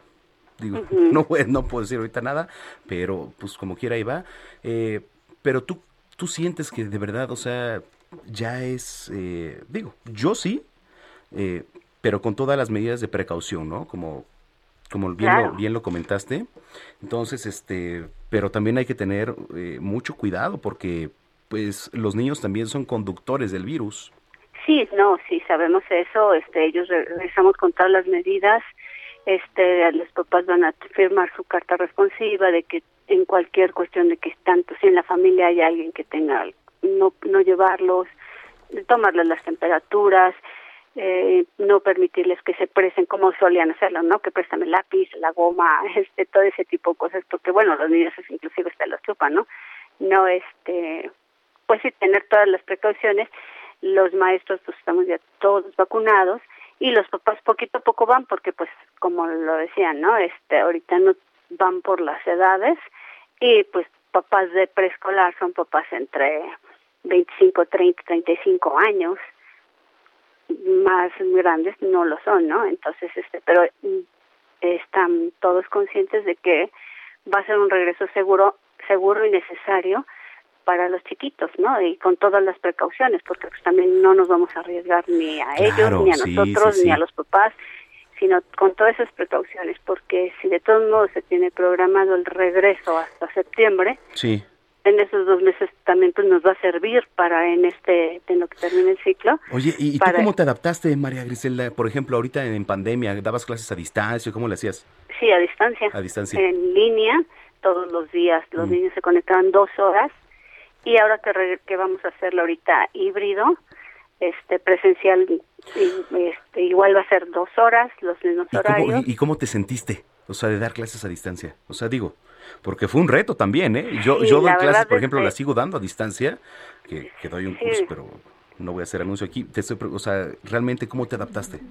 Sí, ha sido un reto muy difícil para todos, una forma de adaptación, desde hasta utilizar la computadora, ¿no? Porque sí las, sí las usábamos, teníamos conocimiento de todo, de todo, pero no para estar hasta apaga el micrófono, prende el micrófono y, que te confundes y que todos en silencio, todos calladitos, eh, y apáguenlos porque no les escuchamos, o ellos quieren hablar y no pueden, eh, les entraba lo que era frustración porque decían, es que yo estoy hablando y no me hace caso, ¿no? no era lo mismo, pero pues como todo, nos adaptamos y, y pues y sabes que, este, María Griselda, digo, hablaba con una psicóloga y todo conlleva a todo. Ahí te va, eh, digo, evidentemente el estar todo el día el niño o la niña en la casa, pues lleva eh, pues una frustración, de repente lleva a, cosas de psicología ya temas médicos importantes. Entonces creo que sí debe de haber una soltura poco a poco, ¿eh? O sea, poco a poco. Sí. Pero este, sí es necesario de repente porque el, el estar todo el día ahí en la casa o el estar eh, pues en cuarentena, como lo estuvimos mucho tiempo, también es, eh, es cuestión de riesgo para un niño o una niña. Sí, claro, porque este no es lo mismo el que tengan que salirse, aunque sea unas cuantas horas, y regresen y puedan platicar cómo te fue, es lo que a mí me comentaba una mamá. Y se, se, ha, perdido eso en la familia, y cómo te fue la escuela, qué hicieron hoy, quiénes son tus amiguitos, este, qué pasó, o sea, mm, vamos a hacer la tarea, las rutinas que llevaban antes, ¿no? Llegaste de la escuela, cámbiate, come, hacemos la tarea. Dice, no, ahora todo es todo. Sí, sí, exactamente. Ya no hay ya no hay ninguna convivencia, se ha perdido hasta eso familiarmente. Claro. Entonces, pues nos tocó así y pues adaptarnos, trabajar y los niños tienen que entenderlo, ¿no? Pero por eso ahorita el regreso, nosotros como todas las escuelas, ¿no? Se realizó una encuesta con los papás y ellos son los que decidían, al, nos Oye, pero tuvimos nosotros una respuesta del 50-50 y pues adelante. Oye, pues eh, mucha suerte, María Griselda, gracias por platicar con nosotros y aquí estamos. No, gracias a ustedes. Vale. Gracias a ustedes. Gracias, María Griselda Barragán. Ella es directora del Jardín de Niños Calvin. ¿Sí? Complicado. Vámonos a las delicias cuando son las 3 de la tarde con 17 minutos. Gastrolab con Paulina Bascal.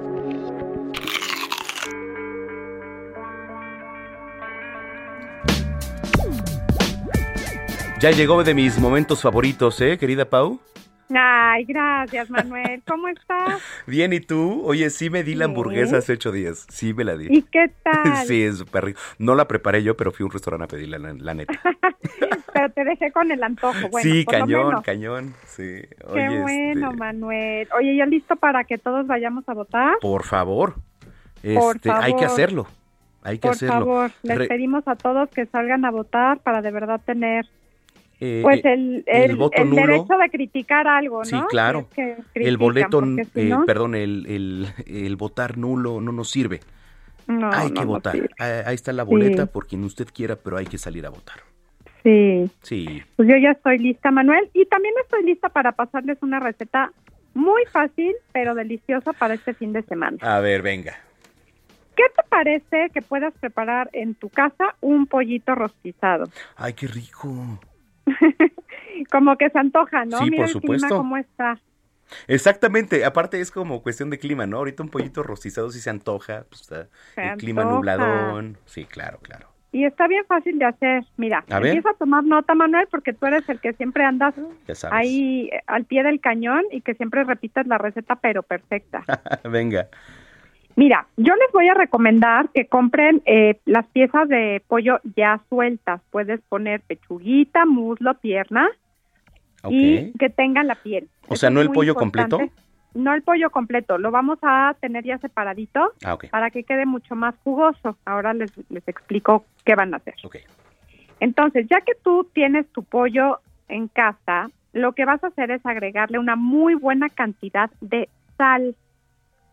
Pero esto para qué va a ser? Para limpiar nue- nuestro pollo. No es para darle sabor, sino para limpiarlo. Tú le vas a poner encima de todas tus piernas, muslos, pechugas, de todas las partes del pollo que tú hayas comprado, una muy buena cantidad de sal y lo vas a tallar por un- unos eh, segundos cada pieza.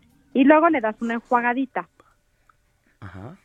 Este tip te tengo que decir que es desde mi abuela y la verdad es que yo siempre lo, lo utilizo cuando hago pollo de cualquier índole, ya sea el rostizado o el relleno o lo que sea, yo siempre limpio así el pollo. Le quita mucho este sabor que luego en, A en ver, las pollerías la, la salva. ¿la salva antes? Sí, la sal, tú vas a tallar muy bien con la pura sal y con la humedad misma del pollo se talla. Y ya después lo enjuagas con el agua. Ok, a ver, sí, sí, te escucho. Es que estoy, estoy apuntando, ¿eh? Es que Ah, no muy estoy, bien, muy estoy- aplicado, estoy Manuel. apuntando. Bueno, entonces ya que tienen su pollo bien limpiecito, ya tallado con sal, lo van a poner en un refractario. Ajá. Le van a poner una muy buena cantidad de tomillo. En el súper lo van a conseguir súper fácil. Es una hierba aro- aromática que les da un sabor espectacular a las aves y a los mariscos y pescados. Entonces consigan tomillo y en la licuadora van a poner aceite de oliva, Espérame. ajo, Ajá. Aceite un de oliva, poquito de ajo, cebolla también, ajá, cebolla. y jugo de limón. Ok. Cu- ¿Cuánto, como cuánto de jugo? Mira, le van a poner, para que preparen ustedes, vamos a suponer cuatro piernas de pollo, cuatro muslas, cuatro pechugas, van a poner dos tazas de aceite de oliva por media taza de jugo de limón, ok. cuatro cabezas de ajo, Ajá. media cebolla blanca Ajá. y tres cucharadas de jugo maíz. Ah, ok. Y lo van a moler. Ok. Ahí mismo donde está su pollo van a poner cebollitas de cambray, Ay, qué rico. le quitan el rabito nada más, dejan la pura cebollita Ajá. Y le ponen también papitas de las cambray, de las chiquititas. Y con esto que eh, les acabo de dictar, que lleva el aceite de oliva, el jugo de limón, el ajo, la cebolla y el jugo Maggi, lo van a moler por completo y se lo van a agregar encima a su pollo. Ok. Y lo van a meter a un horno de 180 grados con la piel hacia arriba. De esta manera se les va a rostizar. Y lo van a dejar en el horno por alrededor de dos horas, a dos horas y media. O sea, hay que prepararlo tempranón. Tipo Hay que a prepararlo mediodía. tempranón y dejarlo en el horno un muy buen rato. Entonces ahí lo que va a suceder es que se van a consumir mucho los líquidos, el, eh, la piel del pollo va a quedar bien doradita, crujiente, y bueno, las cebollitas y las papitas que quedan ahí con el limón, el ajo, el aceite de oliva y toda la cocción quedan espectacular. Oye, súper. A ver, ahí voy, ¿eh? A ver. Comprar las piezas ya sueltas para que se, se, se- se guisen mejor. Eh, hay que ponerle sal, una buena cantidad de sal para que no esté insípido, digamos, ¿no, Pau? Sí, Eh. para que no pero también Manuel, porque te digo que de esta manera es que me gusta limpiar a mí el pollo, o sea, lavarlo ah, y quitarle todo el sabor como de pollería, ya sabes. Sí, sí, sí. Antes de cocinarlo. Ok. Luego, en el refractario le, ponemos tomillo, bueno, ahí después va el aceite de oliva, el ajo, la cebolla, juguito de limón y maggi. Y el toque de las cebollitas cambray. Y papitas cambray también. Y, papitas cambray también. ¿Ves? Pues ya está. Ya está listísimo para tu comida de domingo. Ya sé, Pau. Y además que mañana voy a llegar con un hambre. Que ni sé si comamos mañana porque recuerda que tenemos un día intenso. Muy intenso, muy intenso, pero pues les pedimos a todos que por favor salgan a votar. Oye, te mando un abrazo, Pau. ¿Dónde te seguimos en redes sociales? Bueno, ya saben que me pueden seguir en mi programa de GastroLab, en el Heraldo Media Group, por supuesto. Y también estoy como Paulina Bascal en todas mis redes sociales, que incluye TikTok, Facebook, Instagram y Twitter. Oye, Pau, pues salgamos a votar. Te mando un abrazo enorme y nos escuchamos dentro de ocho días. Claro que sí, Manuel. Que tengan muy bonito fin de semana todos. Igualmente para ti. Paulina Abascal aquí en Zona de Noticias, colaboradora y bueno, pues de las zonas preferidas aquí en Zona de Noticias. Estamos escuchando Sex Bomb de Tom Jones porque el 7 de junio del 40 nació el cantante y actor Thomas John. Regresando a una pausa, al rato vamos a tener aquí en cabina a Mariano Wolowski. Viene el artista, viene aquí a cantarlos. Así que vamos a una pausa, son las 3 con 24. Regresamos.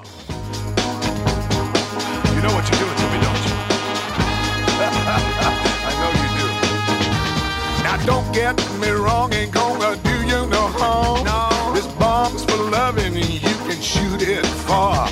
I'm your main target, come and help me ignite. Love struggle holding you tight. Vamos a una pausa y regresamos con Manuel Zamacona a Zona de Noticias por Heraldo Radio. Ya estamos de vuelta. Zona de Noticias con Manuel Zamacona. Hijo, ¿le pongo pasas al yogurt? No, pasas no. Mejor pasas a Soriana. Con todos los yogurts, cereales, avenas, granolas y barras de cereal que pongo al 3x2. Sí, yogurts y cereales al 3x2. Tú pides y Julio Regalado manda. Solo en Soriana. A junio 10. Aplican restricciones.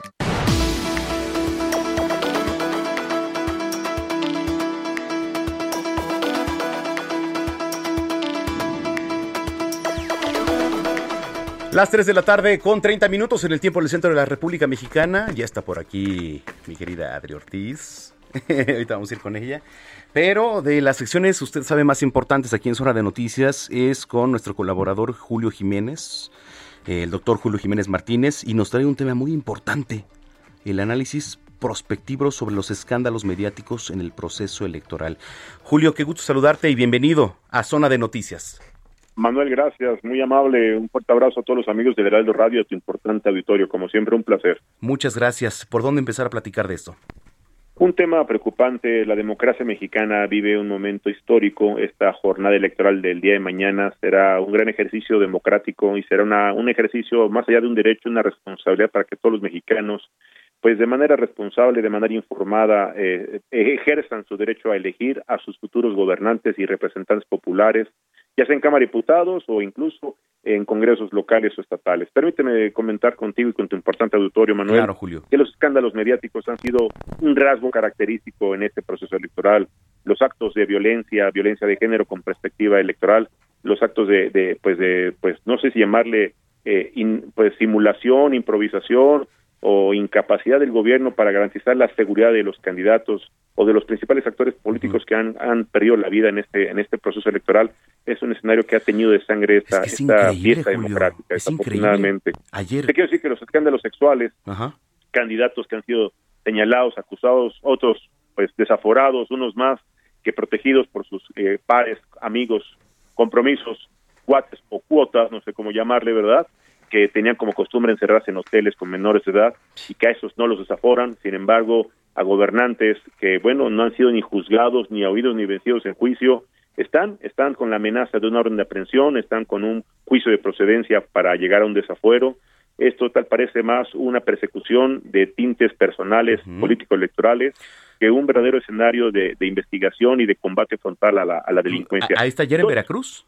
Ahí está ayer lo que eh, pasa en Veracruz, ¿no? es correcto, es, correcto, efectivamente, y te quiero comentar a ti y a tu importante auditorio que, bueno, los fenómenos sociales que han puesto en riesgo la, la violencia, este escenario en Aguilillas, Michoacán, pues Veracruz, que te digo, Chiapas, estos temas incluso que han, pues en algún momento la línea ha tenido que reconocer que muy probablemente algunas casillas no se van a poder instalar, derivado de los actos de violencia e inseguridad por parte de la delincuencia organizada o de grupos sociales que dicen que si no hay solución, pues no hay elección, ¿no? Como el caso de Chiapas, en algunos casos que había amenazado un candidato de Guerrero, ¿no? Que si no había no había pues candidatura para que él fuera elegido, pues no iba a permitir que se llevara a cabo el proceso electoral. Este tipo de fenómenos mediáticos generan una, una preferencia electoral o decepcionan incluso a la preferencia partidista. Te quiero decir que en este, en este ejercicio va a haber un escenario de decepción. Muchas familias fueron víctimas del COVID, muchas familias perdieron a familiares, a hermanos, a hijos, a padres. Y bueno, pues la, la respuesta del gobierno federal no ha sido la más oportuna, tal vez ni siquiera la más asertiva o la más, la más empática. Y sin mencionarte los accidentes del transporte colectivo metro, que han sido un rasgo característico de esa administración. No olvidemos el accidente de Tacubaya, el accidente, el, incendio en la central de oficinas del sistema de transporte colectivo metro y lo que pasó apenas en Tláhuac. Oye, Julio, que hoy la eh, gente de Tláhuac es un tema que está sufriendo lamentablemente con 26 pérdidas humanas. Yo, yo, yo recuerdo digo, estaba yo muy pequeño, digo, no es por presumir, pero, pero por ejemplo, en el 94 con Luis Donaldo Colosio, ¿no? Lo que ocurrió con, con Luis Donaldo, pero, pero nos vamos por acá, de repente, al 2021, y, y, y, o sea, ya se normalizó la situación o qué está pasando. Pues fíjate que nuestra capacidad de asombro se ha vuelto un tema que cada día y en mayor medida se ha rebasado. Ya hoy tal parece que nuestra población, nuestro pueblo bueno y sabio, pues ya le parece cada día más normal escuchar la ejecución, el secuestro, desaparición o amenaza hacia un candidato, hacia un, hacia un líder, hacia un liderazgo social de oposición. Desafortunadamente, Manuel, este fenómeno fue un rasgo característico en este proceso y prospectivamente me atrevo a decirte que muy probablemente el gobierno, el partido en el gobierno, no va a alcanzar esta mayoría aplastante arrolladora del 2018. El fenómeno AMLO no se va a repetir muy probablemente no van a alcanzar esa mayoría tan esperada y, pues yo creo que soñada por, por, el señor presidente de tener una mayoría calificada, no la van a alcanzar, tendrán una mayoría simple, no les va a alcanzar para hacer las reformas constitucionales, no les va a alcanzar para hacer un proceso de transformación, como tanto lo había amenazado incluso el, ex candidato al gobierno de Guerrero cuando amenazó que iba a, a desaparecer al INE, que este era el último proceso que el INE iba a encabezar u organizar creo que no les va a alcanzar. Eh, creo que los contrapesos, el equilibrio democrático, la proporción justa, equilibrada, responsable de, del poder no debe ser conferida a un solo hombre ni a un solo partido, porque se vuelve un escenario de totalitarismo, pues yo quería, no quisiera mencionar ni siquiera de una dictadura, ¿verdad? Pero quiero mantenerme en un principio democrático, quiero mantenerme bajo un principio constitucional y ser muy respetuoso frente a este escenario en donde los mexicanos tenemos que salir a votar. Exacto, es lo más importante. Exactamente, Julio, es lo más importante simplemente salir a votar mañana, porque el voto nulo, pues no lo sirve. Es correcto. Oye, Julio, eh, ¿dónde te podemos seguir eh, en redes sociales? ¿Te podemos leer en el periódico también más por más? Este, dinos, por eh, favor. Sí, estamos en redes sociales, en todas las redes sociales estamos como contrastando ideas. Eh, nos encuentra también en análisis jurídico, en todas las redes sociales, menos TikTok, estoy a sus órdenes.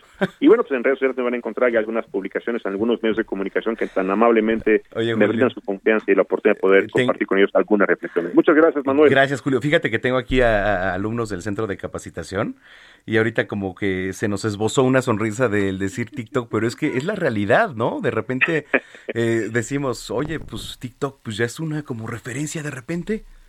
No, yo también soy de los tuyos, ¿eh? Yo, yo, yo no tengo TikTok solo para ver ya habrá, Ya habrá ocasión de hacer un TikTok. Pues, a ver si luego nos aventamos un TikTok. Claro que sí, ya habrá ocasión de hacerlo con mucha responsabilidad, porque también las redes sociales deben ser utilizadas con responsabilidad, Exacto. con conciencia, porque el mensaje va dirigido a toda la población que nos, que nos sigue tan amablemente y que confía en nosotros. Oye, Julio, muchas gracias. Como siempre, te mando un gran abrazo. Igualmente, Manuel, igualmente a todos los amigos del Heraldo Radio. Fuerte abrazo, excelente fin de semana. Gracias, igualmente es Julio Jiménez Martínez, doctor. Bueno, eh, eh, le puedo dar ahorita el currículum de Julio que es interminable, pero pues de los hombres más importantes sin duda de este país también. Son las 3 de la tarde ya con 38 minutos. Heraldo Radio. Y me da muchísimo gusto eh, tener hoy aquí en cabina a mi querida Adri Ortiz, psicoanalista, pues me atrevo a decir, Adri, la mejor del país. Muchas gracias. Y este nos viene a presentar a una mujer poderosa. Gracias. Te a presentar el libro y a traerte el tuyo ya con la dedicatoria y todo, la verdad. Es que ya tenía muchas ganas de venir aquí ya siempre. sí, y se lo, llevamos como dos semanas diciendo, por favor, que venga Adri, que venga Adri a presentarnos su libro, pero ya, está, ya estás aquí. Ya estamos aquí, muchas gracias por la oportunidad, Mil. Gracias, Mujeres Poderosas. Sí, Mujeres Poderosas, fíjate que es un libro que justo eh, he tenido la oportunidad de presentarlo y generalmente de repente cuando escuchas ese título piensas que va a ser únicamente para las mujeres o que va a ir en contra, por ejemplo, de los varones y no es así, es todo lo contrario. O pegado al feminismo. O pegado, o pegado al feminismo, que evidentemente sí me considero feminista, no radical, pero obviamente al ser mujer también estoy luchando por los derechos que nos corresponden. Y Mujeres Poderosas es un libro que sí está inspirado en el maravilloso mundo de nosotras las mujeres, pero que debe ser leído por los hombres. Ok, y que, importante. Y que muchas veces eh, los varones piensan que estas cuestiones del machismo, los mitos, los prejuicios solamente nos afectan a nosotras, pero en realidad también les afectan a ustedes. Entonces, imagínate que siempre te han dicho que los hombres no lloran y que las que lloramos somos las mujeres. Entonces, cuando se rompe ese prejuicio, ese mito, entonces ambos podemos hacer uso de nuestras emociones, por ejemplo. Y está, está, está padre porque yo, por ejemplo, digo ya confesándome aquí, ya que estás aquí, me cuesta mucho trabajo llorar, por ejemplo. Demasiado. He llorado, sí, pero para mí es rarísimo que, que emane una lágrima, ¿eh? Sí, fíjate que, que, valiente por decir eso, ¿no? O sea, yo creo que eso también refleja que finalmente el que alguien no pueda llorar, después esas emociones van a salir de, de alguna otra forma, ¿no? Y a lo mejor generalmente en los hombres que no lloran o que se aguantan, les puede salir ansiedad, por ejemplo. Sí, yo, yo ya entrando en... Estamos aquí ya. Sí, soy muy hiperactivo, soy... Sí, o irritabilidad, entonces... El libro invita a que formemos comunidad. Mm. O sea, eso es lo importante, que nosotros podamos hacer comunidad, que, que en realidad también entre mujeres nos podamos sentir identificadas, porque también hay mucho estas cuestiones de que entre mujeres no nos llevamos bien o entre mujeres nos hacemos daño, y no es así. O sea, tenemos que hacer comunidad y que eso es la importancia y el mensaje que yo quiero dar con este libro. Este libro es poderoso. Te ayudará a que tus pasos sean firmes y tus ideas claras. Te conocerás, te amarás más y tendrás herramientas para construir una mejor versión de ti. Así es. Padre contraportada. Así es mucho. O sea, entonces, eh, este libro no nada más es para las mujeres. No, no solamente es para, es para nosotras las mujeres, que si bien eh, narra a través de ocho capítulos las diferentes conflictivas a que nos hemos enfrentado históricamente. Entonces, las narra con un lenguaje muy fluido, claro, no está dedicado exclusivamente para profesionales de la salud mental, por ejemplo, sino para que pueda ser leído por cualquier persona de cualquier profesión, incluso de, de edades diversas. Incluso un locutor. Incluso lo que... Por favor, será un honor, al contrario. Oye, ¿y qué te inspiró a pues, escribirlo? mira, cuando mi editor me, me, hace la propuesta y llega conmigo al consultorio y me dice, queremos que escribas este libro, yo le dije, o sea, la respuesta inmediata fue, ya lo escribí en mi mente. O sea, este libro ya lo tengo en mi mente porque es, es toda mi experiencia y los conocimientos que tengo más allá de psicoanalista, este, es como mujer, o sea, como mujer que también ahí yo me pongo en, este, en estos capítulos, no en una posición de, de, superioridad, sino de igualdad con todas, con todo mi género. De recomendación y desde tu experiencia. Así es. Oye, ¿y tu familia qué tanto ha influido en todo esto? Pues muchísimo, porque mi familia finalmente está llena de grandes mujeres, o sea, de mujeres poderosas. Eh, la primera que me influye es mi abuela, a la que cito en el libro. Entonces, imagínate, de pronto poner cosas que son mías y que tengo tan cuidadas por mi profesión, también es una forma de decirles a los demás, ¿no? Que te acompaño, ¿no? O sea, que nos acompañamos como mujeres con historias que no son similares. Que además, eh, Adri es colaboradora del Heraldo de, México desde hace una fortuna. bastante tiempo, al contrario, mi querida Adri. ¿Y dónde podemos encontrar este libro? Mira, lo pueden encontrar en casi todas las librerías del, del país está. Eh, puede estar en Gandhi, en el sótano, en algunas tiendas departamentales. Yo ya lo tengo, ¿eh? Ya, ya está aquí. eh, en Liverpool, Sanborn, Sears. Y si no lo hay, porque afortunadamente ha tenido muy buena recepción y en algunos lugares se ha estado acabando. Entonces lo pueden pedir también por Amazon para que les llegue. Ah, por Amazon. Está en digital, evidentemente. También está. Ok. Mujeres poderosas, este... Oye, ¿qué mensaje? Me voy a aventar hoy el capítulo 1. Claro. ¿Eh? Este, recomendación evidentemente al 100. Además, yo me atrevo a decir, pues Adri siendo la mejor psicoanalista del país. Qué amable, muchas gracias. Y les traigo un regalo para tu auditorio. Ah, quien te escriba. ¿En serio? En serio, ya se los dejé por ahí en la cabina. Quien te escriba. no se lo va a clavar el puma, ¿eh? O sea, ya, ya lo den, ¿eh? No inventes.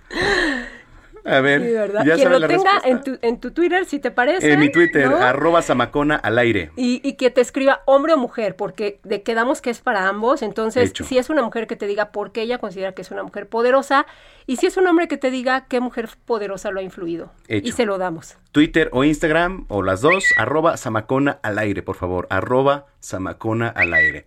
Adriana Ortiz, qué gusto tenerte aquí. Siempre eres bienvenida. Muchas gracias, de verdad me siento muy acompañada este, y muy apoyada. Entonces, es un placer siempre estar aquí contigo. Este es el comienzo de muchos éxitos más, Adri. Muchas gracias. ¿Mm? Adriana Ortiz aquí en Zona de Noticias. Son las 3 de la tarde ya con 44 minutos. Heraldo Radio.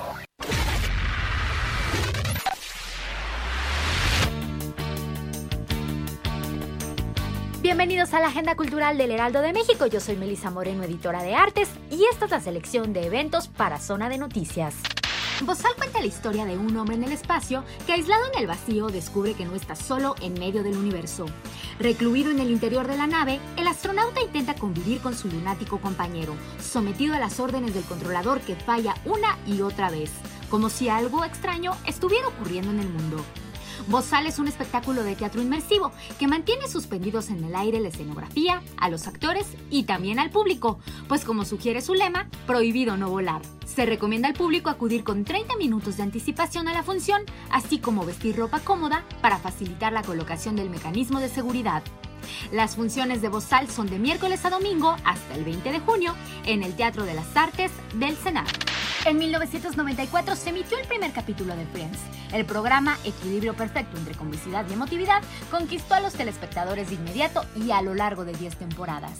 Con test de personalidad, consejos de moda, tácticas para ligar, curiosidades, los mejores episodios, las frases más graciosas y mucho más, I'll Be There For You es un pequeño tesoro para aquellos que echan de menos a sus colegas favoritos.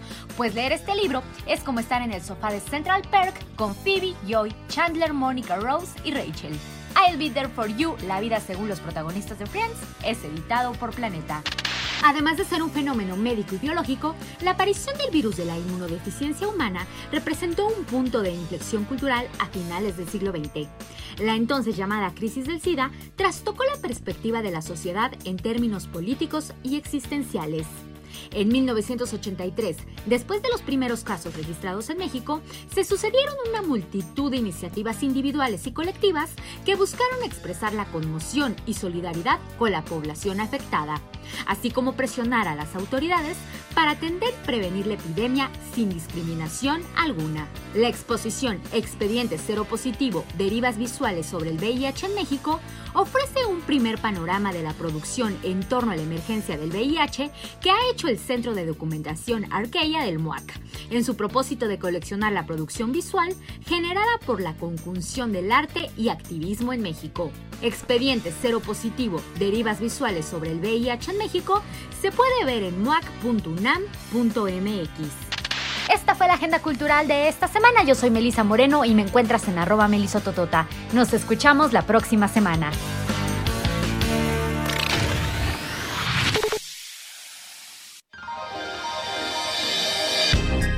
Zona Musical.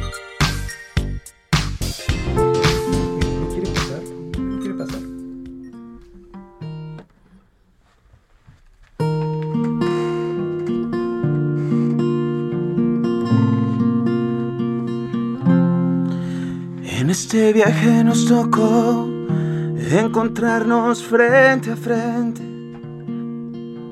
Enloqueciste a mi alma lentamente. fuimos casualidad, esto lo planeó el destino.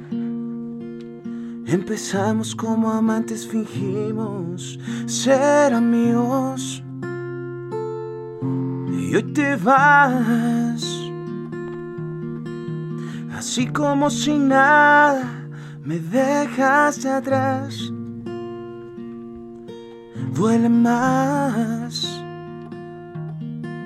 seguir atado a tu recuerdo. Yo no sé olvidar, no y el cielo se derrumba al escuchar tu nombre. Me apagaste las estrellas esa noche. Destrozaste mi corazón con todas tus dudas. Me enredaste con tus mentiras llenas de locura. Yo no sé olvidar. ¡Ay, perro! Ahí estamos.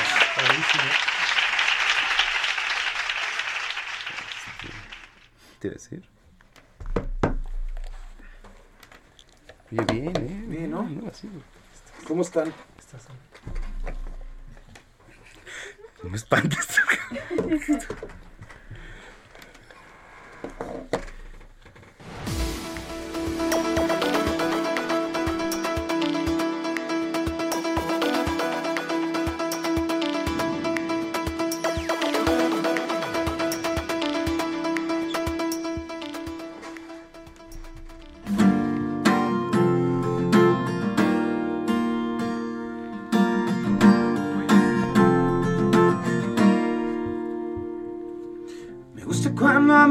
aquí en mi cama.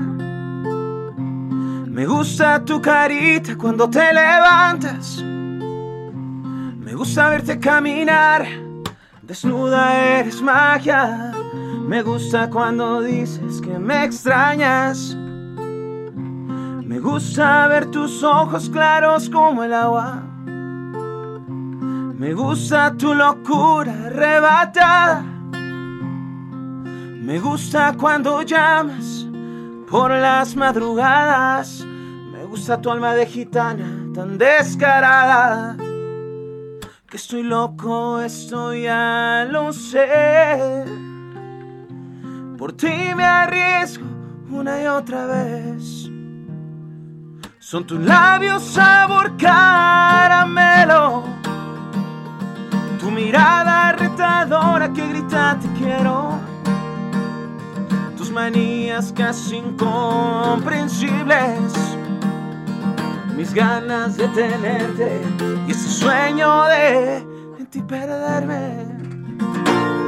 Mariano Wolowski, completamente en vivo, aquí en Zona de Noticias. Mariano, qué gusto. Qué gusto, qué gusto estar ¿Eh? aquí. Siempre es como regresar a casa, regresar a donde uno nace. este, yo me siento de casa cada vez que vengo acá. Eres de casa. Oye, ¿qué, ¿qué acabamos de escuchar?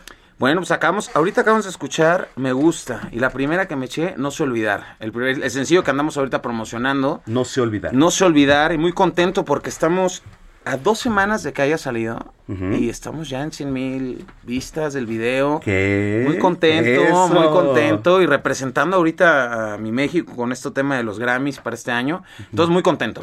No, muy contento. ¿Qué te inspiró? ¿Qué me inspiró? Híjole, pues cuando te rompen el corazón, ¿no?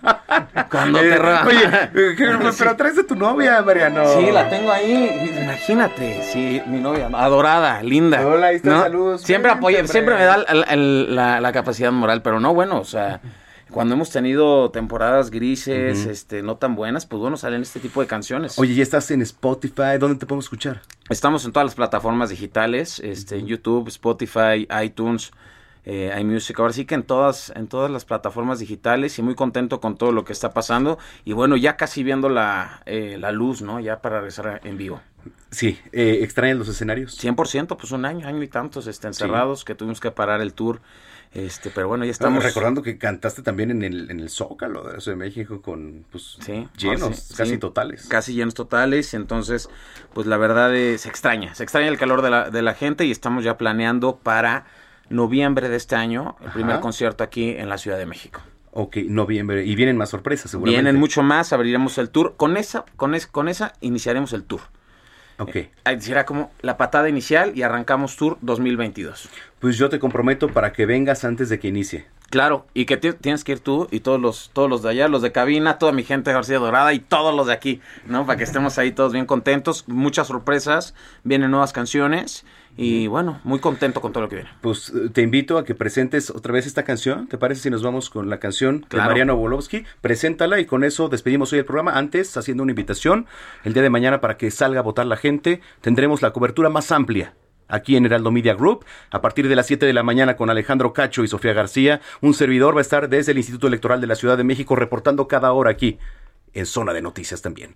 Soy Manuel Zamacona, nos quedamos con Mariano Wolowski. Y esto es No se olvidar, no olviden buscar en todas las plataformas digitales y un gusto a todos los, sus radioescuchas.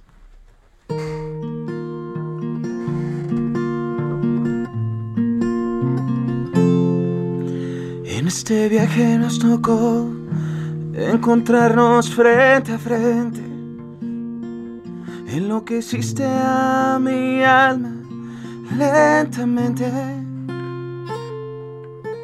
No fuimos casualidades, solo plano el destino.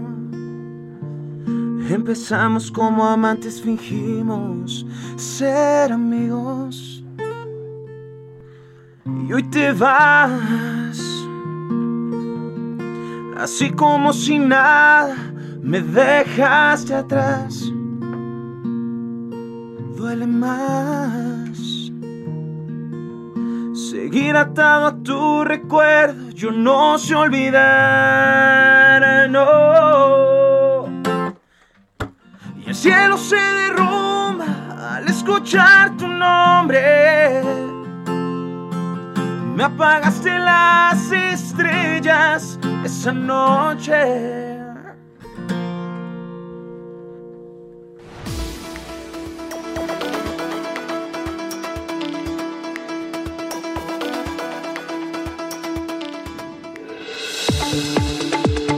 El Heraldo Radio presentó Zona de Noticias con Manuel Zamacona. Los esperamos la próxima semana en Zona de Noticias, el epicentro de la información.